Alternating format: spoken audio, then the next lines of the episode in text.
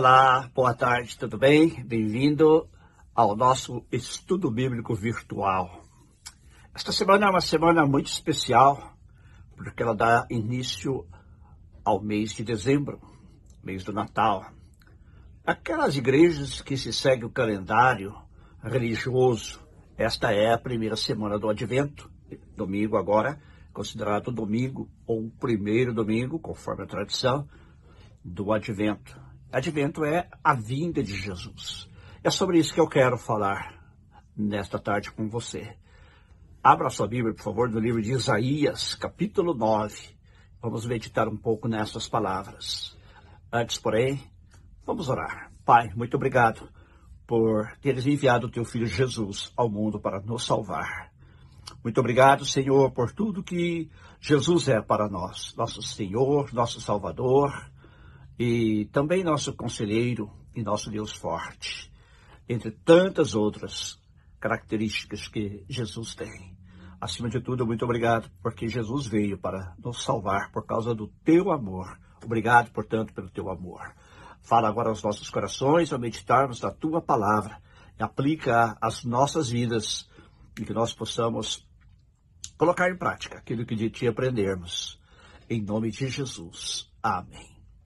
Isaías capítulo 9, versículo 6. Porque o menino nos nasceu, um filho se nos deu. O governo está sobre os seus ombros. E seu nome será maravilhoso, conselheiro, Deus forte, Pai da eternidade, príncipe da paz. Vamos falar sobre este menino. Esta é uma profecia messiânica, uma profecia que se refere ao Messias a quem o povo judeu esperava, que viria para salvá-lo e libertá-lo. O profeta Isaías é chamado muitas vezes de o profeta messiânico, porque é o profeta que mais tem profecias, que mais vaticinações fez sobre o Messias vindouro. Ele também é chamado profeta evangelístico, porque falou muito sobre Jesus, sobre o Salvador, sobre o Messias, sobre as boas novas da salvação. E aqui em Isaías, capítulo 9, versículo 6, Deus promete através de Isaías que ele mandaria alguém que viria como menino, nascer entre os homens. Mas ele dá aqui a identidade deste menino e nós podemos, com base então neste texto e em outras referências, concluir que este menino é o Messias, é Jesus Cristo, nosso Senhor. E ele aqui, então, como eu disse, dá alguns títulos que nos ajudam a identificar a pessoa e o ministério do Messias. Em primeiro lugar, ele diz que ele será chamado maravilhoso conselheiro. Estas duas palavras em português, na verdade, são uma só palavra em hebraico, dando a entender então que maravilhoso conselheiro é um dos seus títulos compostos como Pai da Eternidade, é um título composto, Príncipe da Paz, da mesma maneira, e também Deus Forte. Maravilha, na Bíblia, normalmente se refere a milagres. Então, este conselheiro vindouro é um conselheiro que faria milagres. Todos nós estamos familiarizados com os milagres de Jesus. Quantos milagres ele fez? Mas qual é o maior milagre de Jesus? Alguns podem pensar as curas tremendas que ele fez, de pessoas que estavam enfermas de doenças para as quais não existia cura, como por exemplo a lepra.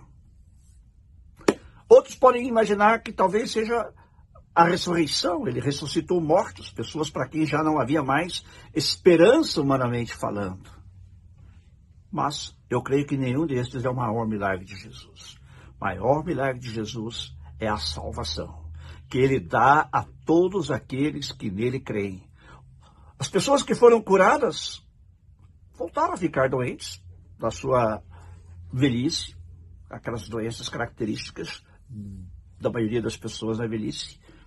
As pessoas que foram ressuscitadas voltaram a morrer, mas aqueles que recebem de Jesus a salvação, recebem a vida eterna e irão viver com Deus para sempre na eternidade. Este, sem dúvida, é o maior milagre que você pode receber de Deus. Se você ainda não recebeu, confesse hoje Jesus Cristo como seu Senhor, seu maravilhoso conselheiro, e ele fará este grande milagre em sua vida, de dar-lhe o perdão dos pecados e a salvação eterna. E claro, com este milagre ele também lhe dará muitos outros milagres, como eu mesmo sou testemunho dos milagres que Deus tem feito em minha vida.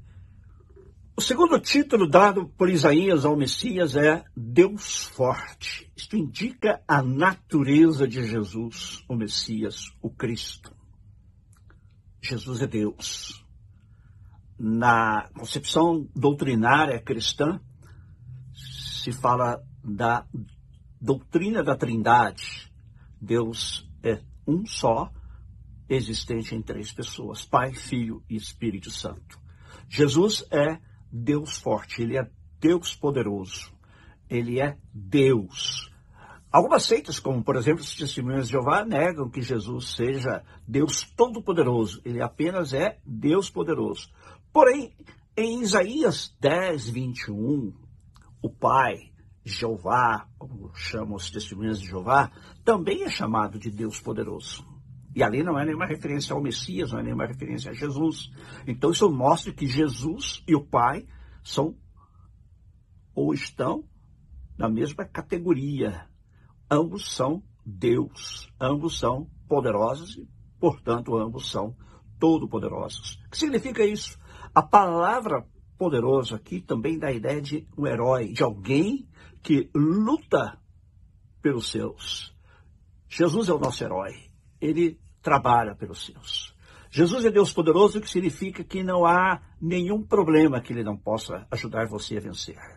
Jesus é poderoso significa que não há nenhuma doença que ele não possa curar. Jesus é poderoso significa que não há nenhum obstáculo que ele não possa remover. Qual é a sua necessidade nesse dia? Leve as suas necessidades a ele.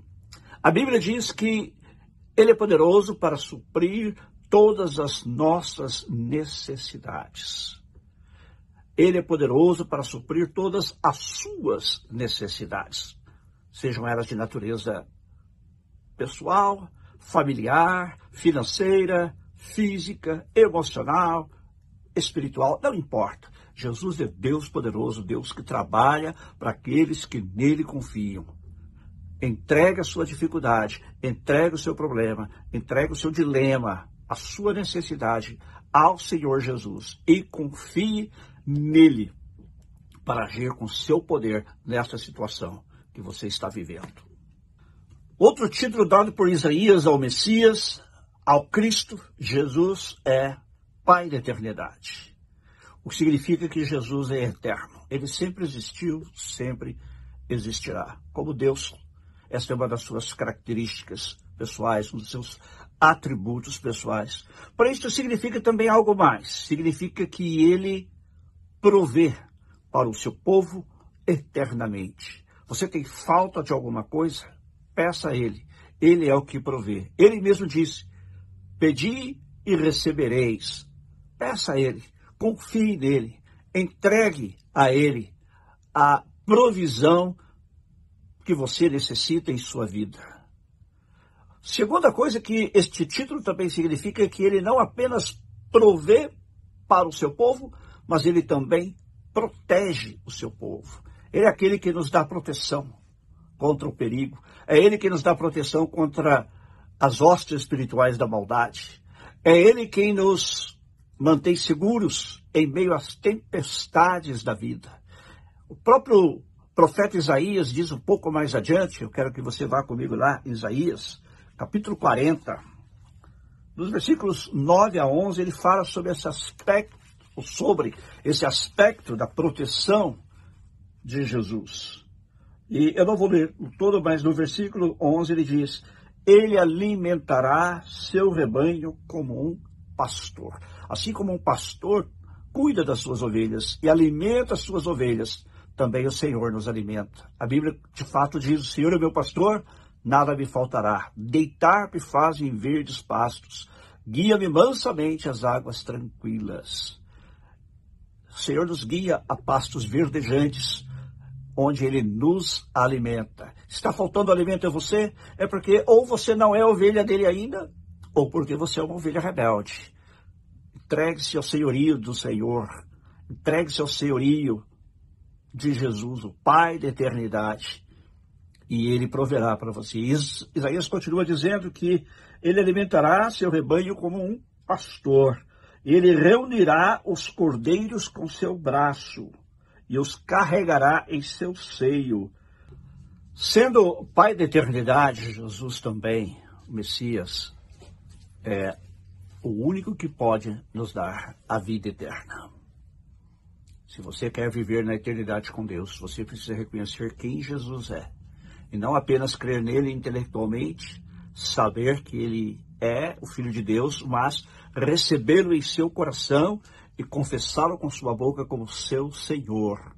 A Bíblia diz que se você confessar Jesus como Senhor e em seu coração você crer que Deus ressuscitou dentre os mortos, você será salvo.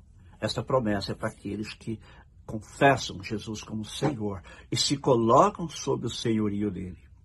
Finalmente, Isaías diz que o Messias, o Cristo vindouro, será chamado Príncipe da Paz. É o que mais falta no mundo hoje, é paz. Quando termina um conflito, começa outro. Se você ler a história da humanidade, verá que é uma história de guerras e de falta de paz. Mas internamente também nós temos tantos conflitos e muitas vezes falta a paz às pessoas. Jesus é o príncipe da paz. Ele é o único que pode dar paz ao seu coração. Se você não tem paz, entregue sua vida a Jesus. Ele diz: Eu lhes deixo a minha paz. Não a dou como a dá o mundo. A paz de Jesus é uma paz, segundo a Bíblia, que excede todo o entendimento. E aqueles de nós que têm experimentado essa paz não a trocariam por nada deste mundo, porque é uma paz constante. Mesmo em meio às adversidades da nossa vida, quando parece que o barco da vida está afundando, nós temos paz, porque sabemos que não é uma paz que depende de circunstâncias, não é uma paz que depende de as coisas estarem bem, mas é uma paz interior, porque é a paz da presença do próprio Jesus em nossas vidas. E a Bíblia diz também que através de Jesus nós temos paz com Deus.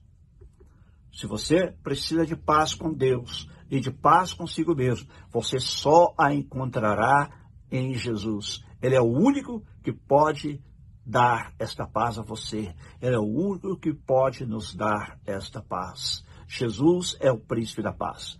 Mas este título também se refere ainda a um período do futuro, quando Jesus voltar.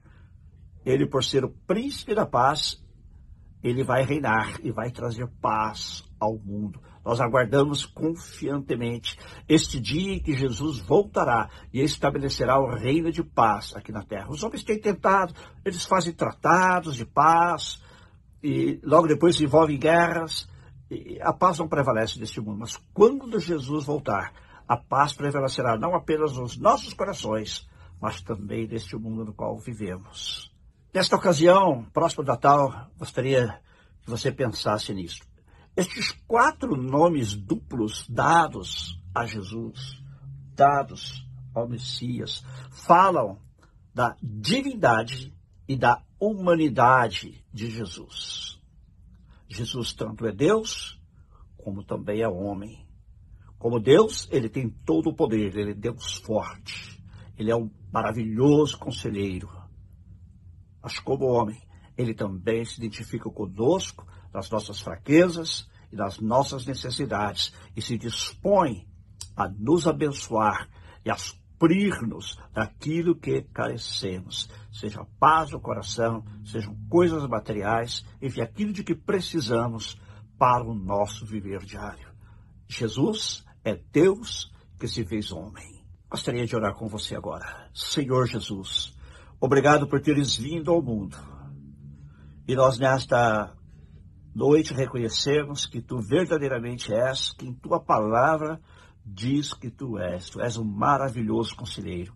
Temos, Senhor, sido abençoados por ti, através do teu conselho, da tua direção nas nossas vidas. E também temos sido abençoados por teus milagres, que tu tão abundantemente fazes nas nossas vidas.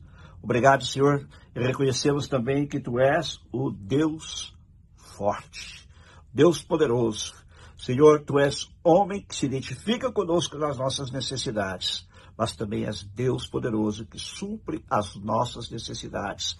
E nós te louvamos por isso, Senhor. Nós te louvamos. Também reconhecemos, Senhor, como Pai da eternidade, aquele que não apenas é eterno, mas também é o que nos dá a vida eterna. Obrigado por teres morrido em nosso lugar na cruz, Jesus, para garantir a nossa salvação, perdão dos pecados e a vida eterna. Obrigado, Senhor. Eu oro por aqueles que, porventura, estejam assistindo este vídeo, que ainda não te conhecem como seu Senhor, que eles possam entregar suas vidas a Ti agora, tocados, inspirados pelo Espírito Santo. Senhor, Tu és também o príncipe da paz. Oh, Jesus, se alguém nesta tarde que precisa de paz, se alguém nesta noite está sem paz, visita o seu coração. Que essa pessoa possa entregar sua vida a Ti e descansar em Ti na paz que excede todo o entendimento que só Tu dás. É nossa oração, em nome de Jesus. Também, Senhor, ajuda-nos a nos prepararmos para a celebração da Tua vinda ao mundo no Natal. Precisamos lembrar que Natal não é comes e bebes apenas, não é apenas reunir a família, mas é, sobretudo, celebrar a Tua vinda ao mundo para realizar tudo isso que o profeta Isaías mencionou muito tempo antes do Senhor nascer e que é a realidade das nossas vidas hoje. Também por isso te agradecemos. Em teu nome. Amém. Se você ainda não recebeu Jesus Cristo como seu único Senhor e Salvador, meu conselho é que você faça isso hoje. Entregue sua vida a Jesus. Deixe que Ele seja o Senhor da sua vida e você vai experimentar que Jesus é verdadeiramente tudo isso que Isaías diz aqui. Ele é o maravilhoso conselheiro. Ele é o Deus forte. Ele é o Pai da eternidade. Ele é o príncipe da paz. Tudo que ele fala aqui é realidade das nossas vidas e pode ser realidade da sua. Se você quer receber Jesus Cristo agora como seu Senhor e Salvador, repita comigo esta oração simples. Diga: Senhor Jesus, reconheço que sou pecador mas neste momento, também reconheço que tu és Senhor. Tu és o maravilhoso conselheiro. Tu és o príncipe da paz. Tu és o Deus forte. Tu és o Pai da eternidade. Eu entrego minha vida a ti, Jesus. Me perdoa os meus pecados. E a partir de hoje, seu Senhor da minha vida. Em teu nome. Amém. Amém. Deus te abençoe. Nos deixe saber que você recebeu Jesus e nós vamos orar por você. Também quero pedir que você compartilhe este vídeo com mais pessoas nas suas mídias sociais, para que mais pessoas ouçam a palavra de Deus. Deus te abençoe. Domingo estaremos de volta com o nosso culto às 4 horas da tarde, agora 9 horas da noite, horário de Brasília. Esteja conosco também, virtualmente, que seja participando deste grande culto de adoração a Deus. Até lá e Deus te abençoe.